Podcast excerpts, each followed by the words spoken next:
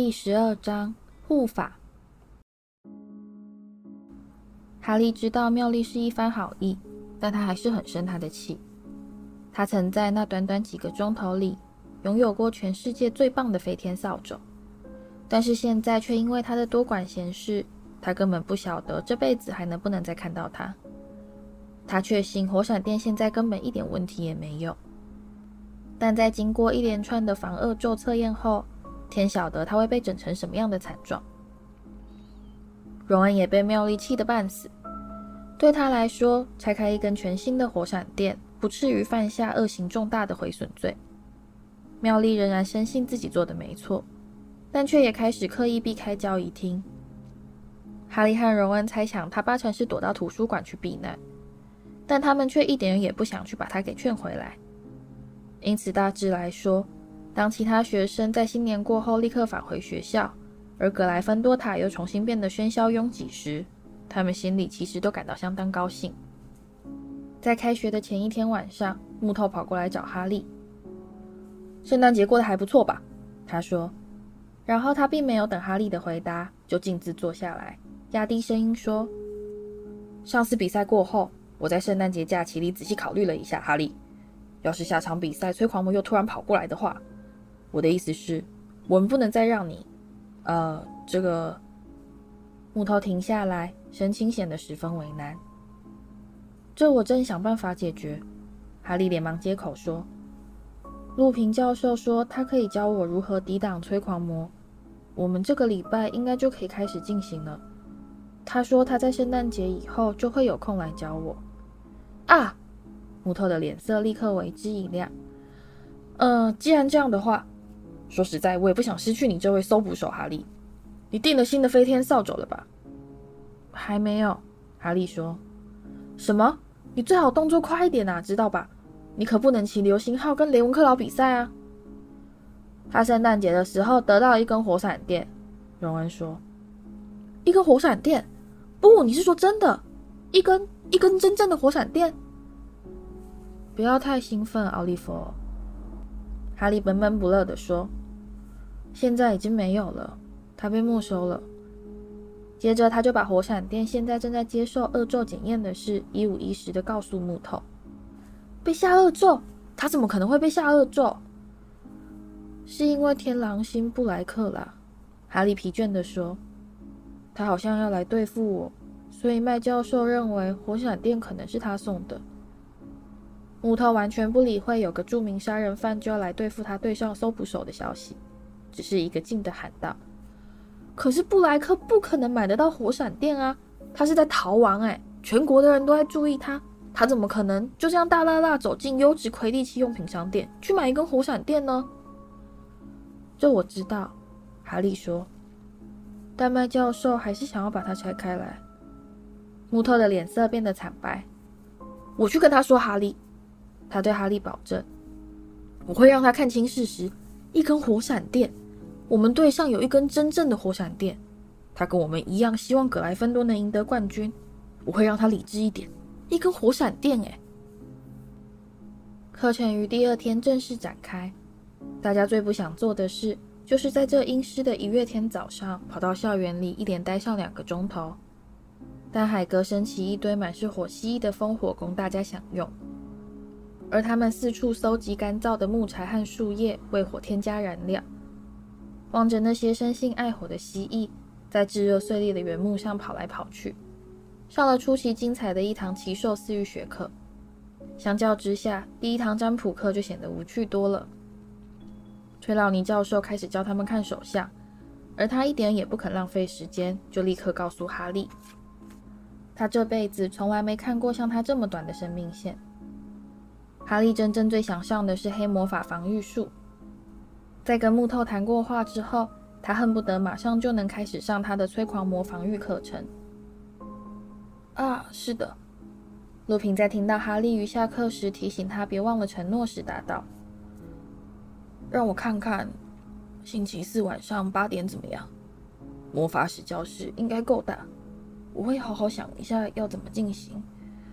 我们可不能把一个真的催狂魔带到城堡来做练习。”他看起来是病恹恹的，没错吧？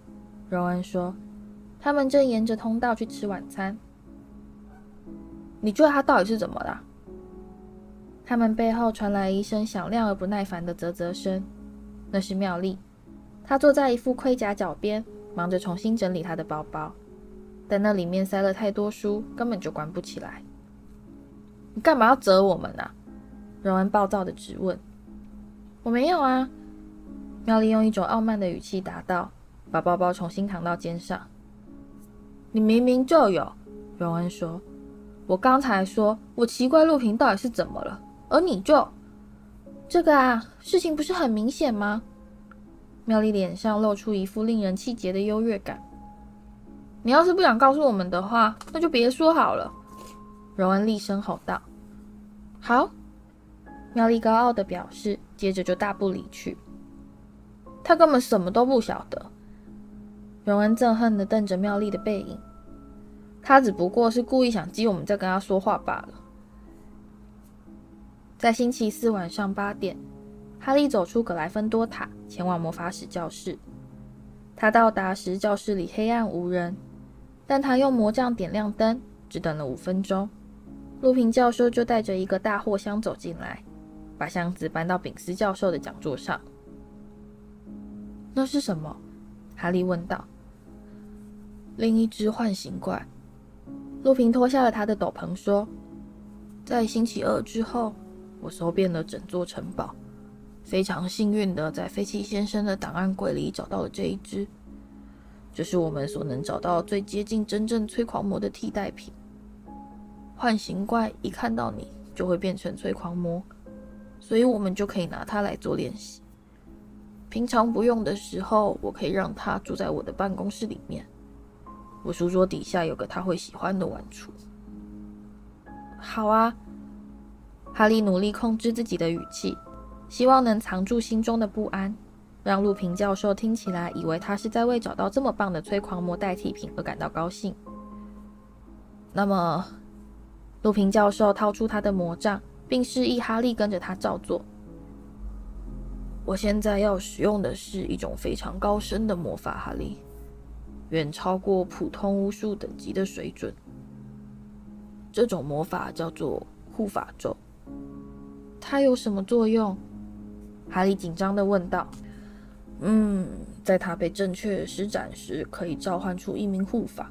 陆平说：“这是一种对抗催狂魔的防御术，一名可以在你和催狂魔之间形成一道屏障的保护者。”哈利脑海中突然浮现出一幅画面：自己蹲着躲在一个手持大棍、魁梧如海格的高大人影背后。卢平教授继续说下去：“护法是一种正面的能量，是催狂魔所有食物来源、希望、幸福与生存的渴望的一种投影。但他跟人类不一样的是，他无法感到绝望，所以催狂魔伤不到他。”但我必须警告你，哈利，这个符咒对你来说或许太深奥了，许多合格的巫师都没办法施展它。护法长得什么样子？哈利好奇地问道。每一名巫师所召唤出的护法都是独一无二的。那你要怎么召唤他呢？用一句咒语。但只有在你全神贯注地想着一个非常快乐的记忆时，它才能发挥作用。哈利努力搜寻一个快乐的记忆，他在德斯里家时的一切自然全都不管用。最后，他决定采用他第一次骑飞天扫帚的那一刻。好了，他说，尽可能精准地回想当时他胃中那种无比美妙的飞翔感。咒文是这样念的。陆平清清喉咙，吉吉护法现身。吉吉护法现身。哈利低声默念：“吉吉护法现身。”你有在专心想着你的快乐回忆吗？哦，有啊，哈利回答道，并赶紧强迫自己专心想着他的第一次飞行经验。吉吉，呃，不对，是吉吉，对不起。吉吉护法现身，吉吉护法现身。有某个东西忽然嘶嘶响的从他魔杖顶端飘了出来，看起来就像是一缕银色的气体。你看到那个了吗？哈利兴奋地说：“真的有东西出来了耶！”非常好，鲁平微笑着说：“那么，准备好要用它来对付催狂魔了吧？”“是的。”哈利答道。他紧紧握住魔杖，走到空教室的正中央。他努力专心想着飞翔，但却老是有其他念头冒出来打断他。现在他随时都有可能会再听到他母亲的声音，但他其实不应该分心的。要是他再这样继续胡思乱想下去，他就一定会再听到他的尖叫。可是他根本就不想再听到。难道他心里其实很渴望能听到母亲的声音吗？鲁平抓住货箱盖，把它打开。一个催狂魔缓缓从箱子里站起来，他那张被帽子掩盖的脸庞转过来望着哈利，一只微微发光、布满斑点的手紧揪着他自己的斗篷。教室四周的灯忽明忽暗的闪了一会儿，然后就完全熄灭。催狂魔从箱子里跨出来，开始发出嘎嘎响的吸气声，静悄悄地朝哈利飘过去。一阵刺骨的寒意朝他袭来。“吉吉护法先生！”哈利喊道，“吉吉护法先生，吉吉！”但教室和催狂魔全都在模糊消退。哈利又再度坠入浓厚的白雾，而他母亲的尖叫在他脑海中隆隆回响，甚至变得比以前更加响亮。“不要杀哈利！不要杀哈利！求求你，要我做什么都行。”滚到旁边去！滚到旁边去，小妞！哈利！哈利惊醒过来，他平躺在地板上，教室的灯又重新亮起。他不用问也知道刚才发生了什么事。对不起，他喃喃地说。他坐起来，感到冷汗淌落到他的眼睛后方。你没事吧？鲁平问道。没事。哈利抓住旁边的桌子，撑着站起来，靠在桌边。这给你。罗平递给他一个巧克力蛙。先把这吃下去，我们再开始练习。我本来就不期待你第一次就能成功。说实话，要是你真的成功的话，我一定会大吃一惊。情况越来越糟了，哈利喃喃地说，一口咬掉巧克力蛙的头。这次他的尖叫变得比以前更大声，还有他，伏地魔。鲁平的脸色显得比平常更加苍白。哈利，要是你不想继续下去的话，我绝对可以理解。可是我想要啊！哈利激动地说，一股脑把剩下的巧克力蛙全都塞进嘴里。我不能不练习啊！要是催狂魔在我们和雷文克劳比赛时突然又跑过来怎么办？我绝对不能再摔下来了。我们要是再输掉这场比赛，就休想拿到魁地奇冠军杯了。好吧，鲁平说。但你好像必须选择另外一段记忆。我是说，再选一段可以让你专心去想的快乐记忆。刚才那个好像还不够强。哈利努力思索，最后终于决定，去年葛莱芬多赢得学院杯时他心里的感觉。绝对可算是非常非常快乐。他再度紧握着魔杖，走到教室正中央站好。准备好了吗？鲁平抓着箱盖问道。准备好了，哈利说，努力让脑袋里充满葛莱芬多获胜的快乐念头，并尽量不去想箱盖打开后会发生什么事。来吧。鲁平掀开箱子，房中又再度变得冰冷黑暗。催狂魔嘎嘎响的吸气，并轻飘飘的滑过来。一只腐烂的手缓缓伸向哈利。“吉吉护法现身！”哈利喊道，“吉吉护法现身！吉吉！”白雾模糊了他的意识，巨大朦胧的影子在他四周晃动。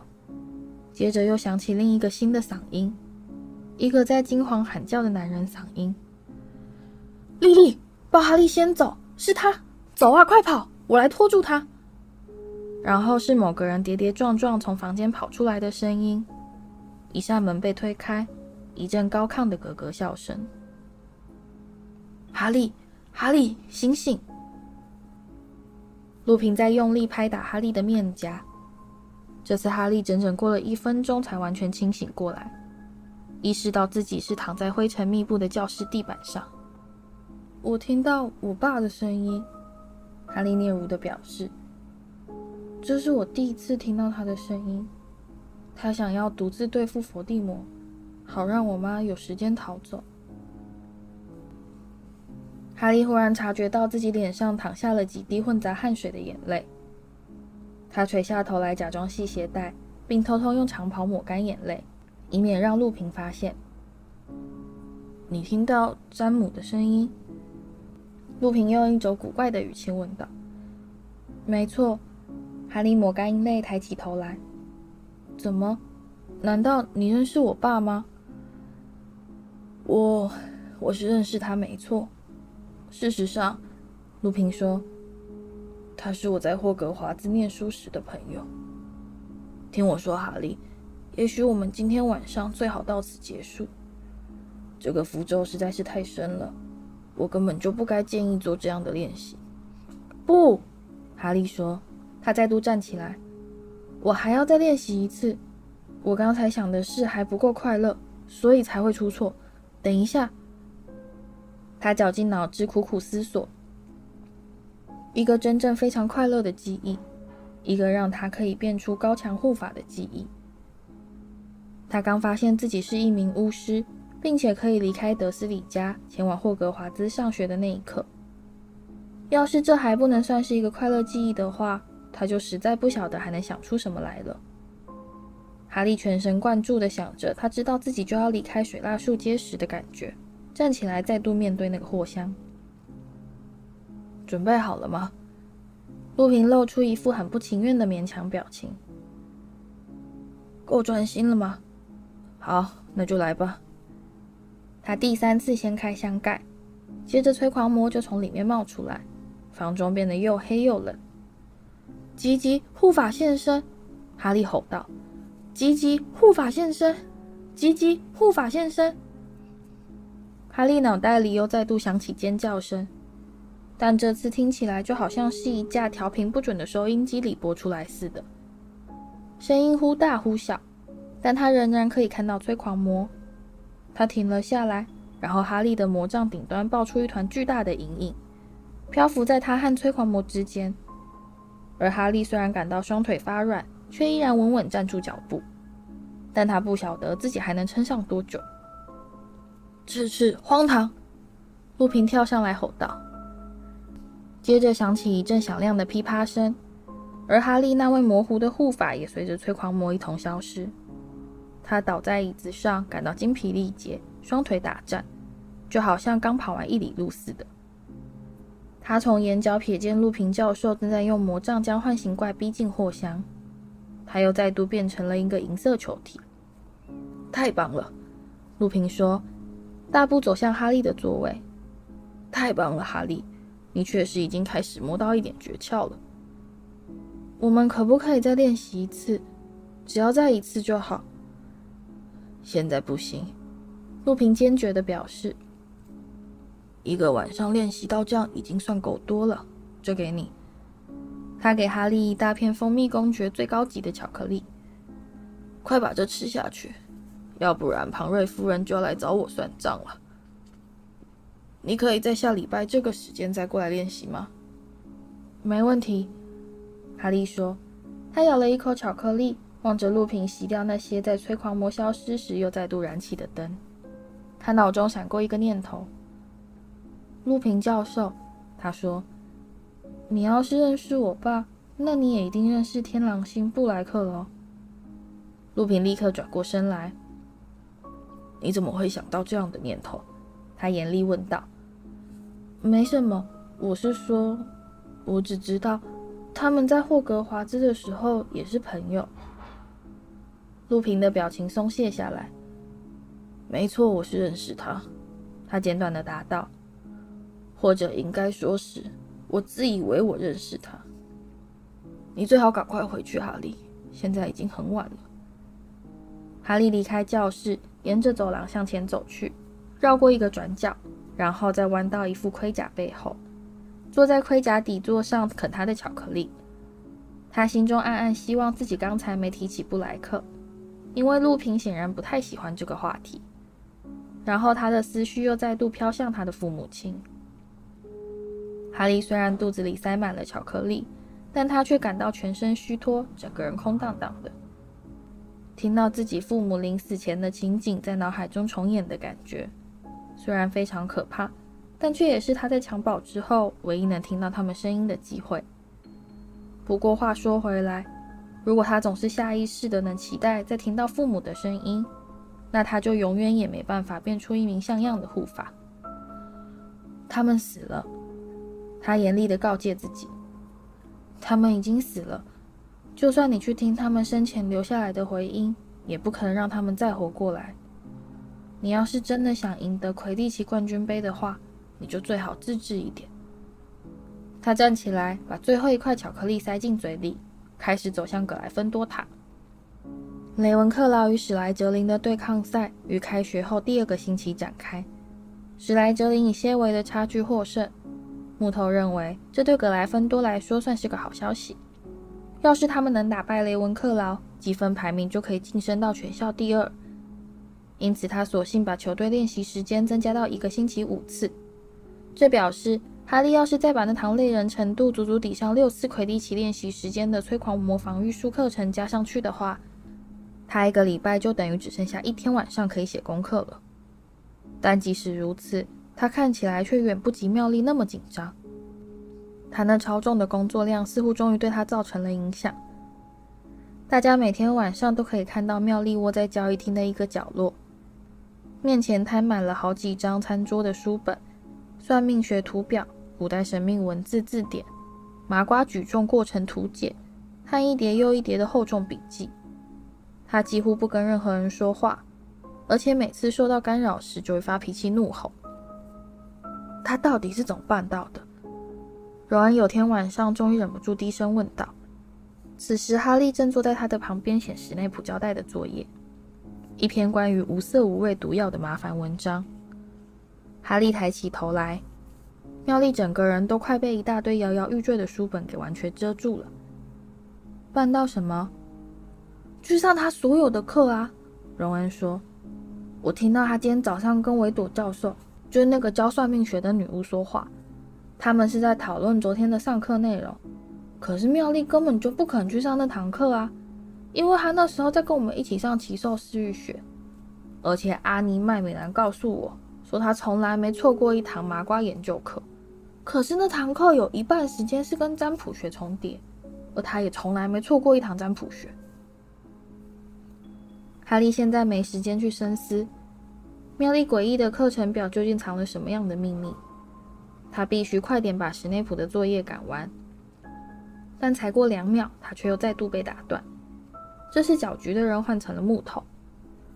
坏消息，哈利，我刚去找麦教授谈火闪电的事，他呃有点生我的气，骂我分不清事情的轻重。他好像是觉得我把赢球看得比你的命还重要。而这只不过是因为我告诉他，只要你能骑火闪电先把金探子抓到，我才懒得管你会不会被扫帚甩下来呢。木头不敢相信的摇摇头，说真的，你要是听到他对我大吼大叫那副德行，你会以为我真说了什么该死的话。然后我又问他，火闪电到底还要在他那边多久？他皱起脸，模仿麦教授严厉的语气，该多久就多久，木头。我看你现在真的是该去订一根新的飞天扫帚了，哈利。飞天扫帚行路后面有附上一张订购单，你可以去买一根光轮两千零一号，就跟马芬那根一样。只要是马芬认为的好东西，我全都不会去买。哈利断然表示。一月在不知不觉间变成了二月，但酷寒的天气却丝毫不曾改变。跟雷文克劳比赛的日期逐渐逼近。但哈利还是没有去订购新的飞天扫帚。现在他每堂变形课下课后，都会跑去向麦教授探听火闪电的近况。这时荣恩就会满怀希望凑到他的背后，而妙丽则是故意别过脸去，快步冲过他们身边。不，波特，你还不能把它拿回去。到了第十二次，他甚至还没来得及张开嘴，麦教授就主动表示：“我们已经试过大部分的诅咒，但弗利维教授认为这根飞天扫帚可能被下了抛丢蛊。等我们检查完以后，我就会立刻通知你。现在拜托你就别再来烦我了。”而更糟糕的是，哈利的催狂魔防御术课程并没有他原先希望的那么顺利。哈利在上了几堂课之后，每当幻形怪变成的催狂魔走向他时，他都可以变出那一团模糊的阴影，但他的护法却弱得没办法驱退催狂魔。他只像是朵半透明云彩似的浮在中间，把拼命撑着不让他消失的哈利耗得精疲力尽。哈利很气自己。而他那想再听到父母声音的秘密渴望，更是让他感到格外心虚。你对自己要求太高了，路平教授在他们练习到第四个礼拜时正色表示：“对一个十三岁的巫师来说，能召唤出一个模糊的护法，已经算是很了不起的成就了。你现在已经不会再昏倒了，是不是？我本来还以为护法可以。”把催狂魔打倒或是什么的，哈利丧气的表示：“可以让他们完全消失。真正的护法的确可以做到这点。”路平说：“但在这么短的时间内，你的表现真的已经算是很不错了。要是你在下一场魁地奇比赛时，催狂魔再出现的话，你已经可以暂时阻止他们接近，争取到足够的时间飞回地面。”但你说过，他们人越多就越难对付。哈利说：“我对你有十足的信心。”路平微笑着说：“这给你，犒赏你一瓶饮料。这是我从三根扫帚带回来的，你应该还没尝过。”他从公事包里掏出两个瓶子，奶油啤酒。哈利不假思索地喊道：“太棒了，我好喜欢这种饮料。”路平抬起一边眉毛。哦，荣恩和妙丽从火米村带了些回来给我喝过。哈利连忙撒谎。我懂了，路平说，但他看起来还是有些怀疑。好吧，让我们祝格莱芬多打败雷文克劳，赢得胜利。哎呀，身为老师，我真不敢撇谈任何一方。他赶紧加上一句。他们默默啜饮奶油啤酒。然后哈利忍不住问了一个他思索许久的问题：“催狂魔的帽子下究竟藏了什么东西？”路平教授沉吟地放下酒瓶：“这个嘛，我们这么说吧，唯一真正晓得下面藏了些什么东西的人，全都已经没办法再告诉我们了。你懂了吧？催狂魔只有在施展他最可怕的终极武器时，才会脱下他的帽子。”是什么武器？他们称之为“催狂魔之吻”。罗平脸上的笑容微微扭曲。这是催狂魔想要彻底毁灭一个人时所采用的手段。我想帽子下必然是有种像嘴巴的东西，因为他们会咬住牺牲者的嘴，然后吸出他们的灵魂。哈利不小心喷出了一点奶油啤酒。什么？他们杀人？哦，不是这样的，陆平说，比杀人还要糟糕。只要你的大脑和心脏还维持运作，你没有灵魂照样也可以活下去，但你却不再有任何自我意识，不再有记忆，一切全都没有了，而且这永远不可能复原。你将会是只是活着而已，就像是一具空壳，但你的灵魂却已经永远消失了。毁灭了。陆平再喝了一些奶油啤酒，然后说：“这就是天狼星布莱克即将面临的下场。今天的预言家日报上刊登了这则消息。魔法部已经允许催狂魔在找到他时用这个绝招，让他就地阵法。”哈利呆坐了一会儿，催狂魔竟然可以把人的灵魂从嘴巴里吸出去，这件事让他不禁吓得发愣。但他接着就想到了布莱克。他这是罪有应得。他突然开口说：“你是这么想的吗？”陆平温和地说：“你真的认为有人该遭受到这种待遇吗？”“没错。”哈利挑战似的表示：“因为，因为他做了一些……他很想把他在三根扫帚偷听到那些关于布莱克谈话告诉陆平，说布莱克出卖了他的父母。”但这样，他就不得不透露出自己未经许可就偷偷跑到火米村玩的事情。而他晓得陆平听了自然会不太高兴，于是他只是喝完他的奶油啤酒，向陆平道了声谢，就踏出魔法使教室。哈利真希望自己刚才没问陆平催狂魔帽子下面藏了什么东西，因为答案实在是太恐怖了。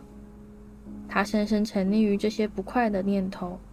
专心思索灵魂被吸掉是什么样的感觉，以至于在楼梯爬到一半时，不小心一头撞上了麦教授。注意看，鲁波特。对不起，教授。我刚刚才到葛莱芬多教育厅去找你。好了，就交给你吧。我们已经把能想到所有测验全都做了一遍，他好像一点问题也没有。你有位不知名的好友呢，波特。哈利惊讶的下巴都快要掉下来了。他把火闪电递到他面前，而他看起来就像以前一般华丽耀眼。我可以把它拿回去了吗？哈利虚弱的问道。这是真的吗？是真的。麦教授露出清晰的笑容说：“我想你在星期六的比赛以前，必须先花点时间去适应它，对不对？还有波特。”请尽力赢得这场比赛，否则我们就真的会被史内普教授给说中。他昨晚特别好心提醒我，说我们已经连续当了八年的输家了。哈利完全说不出话来，只是带着火闪电继续爬上楼梯，走向格莱芬多塔。他才刚绕过一个转角，就看到荣恩朝他迎面冲过来，笑得嘴巴都快要裂开了。他把它还给你的。太棒了！听我说，你借我骑一下好吗？明天可不可以？好啊，什么都可以。哈利说，他的心情已经有整整一个月没有这么轻松过了。你知道我想到什么吗？我们应该去跟妙丽和好。他只是好意想要帮忙。没错，好吧。荣恩说，他现在就在交谊厅里，虽然换个环境，但还是老样子，在用功啊。他们转进通往葛莱芬多塔的走廊，看到奈威·隆巴顿正在苦苦哀求卡多甘爵士，他似乎不肯放奈威进去。我把他们全都记在纸上，奈威泪汪汪地说：“可是我不晓得把它丢到哪里去了。”满口胡言！卡多甘爵士怒吼，然后他瞥见了哈利和荣恩，来的正好，我的好仆人，快上啊，把这笨杂种铐起来！这家伙胆大包天，竟想强行闯入内室。哦，闭嘴！荣恩说。他和荣恩走到奈威身边。我把通关密语弄丢了。奈威伤心的告诉他们。我要他先把这礼拜的所有通关密语全都告诉我，因为他老是变来变去。可是我现在根本就不记得放在哪里。怪粗丁，哈利对卡多甘爵士说。而他露出非常失望的表情，心不甘情不愿地敞开入口，放他们进入交易厅。大家纷纷转过头来，室内立刻响起一阵兴奋的嗡嗡耳语。在下一刻，哈利身边就围了一大群人，全都在为他的火产店赞叹不已。“你这是在哪弄来的，哈利？你可不可以借我骑骑看？你骑过了吗，哈利？”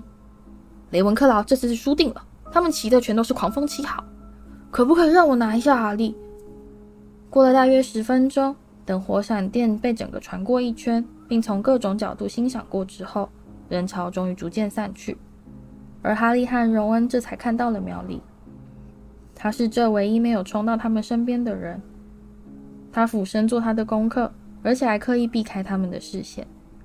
哈利和荣恩走到他的桌边，于是他终于抬起头来。我把它拿回来了，哈利说。咧嘴笑着把火闪电递到他面前。看到了吗，妙丽？他根本一点问题也没有。荣恩说：“嗯，但本来可能会有啊。”妙丽说：“我的意思是，至少你现在可以确定他没有危险了。”没错，我想也是。哈利说：“我最好先把它拿到楼上。”我帮你拿上去。荣恩热心地说：“我得上楼去为斑斑吃鼠克卜。”他接过火闪电，像捧玻璃似的将它小心翼翼握在手中，走上通往男生寝室的楼梯。我可以坐在这吗？哈利问妙丽。可以啊，妙丽说，顺手把椅子上的一大叠书搬开。哈利低头打量那张凌乱不堪的餐桌，望着那份墨水仍在闪闪发亮的长篇算命学作文，另一篇更长的麻瓜研究作文。试论麻瓜为何需要电力？和妙丽正在仔细推敲的古代神秘文字翻译作业。你怎么有办法应付这么多功课？哈利问他。哦，这个啊，你也晓得，就是多多用功喽。妙丽答道。靠近一瞧，哈利发现他看起来简直就跟陆平一样疲惫憔悴。你干嘛不干脆放弃一两门科目算了？哈利问道。望着他手忙脚乱地翻检书本，寻找他的古代神秘文字字典。我怎么能做这种事？妙丽露出害意的表情。算命学看起来真恐怖，哈利说，捡起一份看起来非常复杂的数字图表。哦不，它棒极了，妙丽认真表示，它是我最喜欢的一门科目。它，但哈利终究还是没听到算命学到底棒在哪里，因为就在那一刻。男生寝室楼梯上方响起一阵如窒息般的喊叫声，整间交易厅立刻安静下来，大家全都吓呆似的望着楼梯口发愣。接着又传来一阵越来越响亮的急促脚步声，然后就看到荣恩拖着一张床单从楼梯上跳下来。你看，他厉声怒吼，大步踏到妙丽桌前。你看啊，他喊道，并把床单抖到他的面前。荣恩，什么？斑斑，你看，斑斑！妙丽挪动身子避开荣恩，露出一副大惑不解的神情。哈利低头望着荣恩手中的床单，上面有一些红色的东西，一些看起来非常像是血。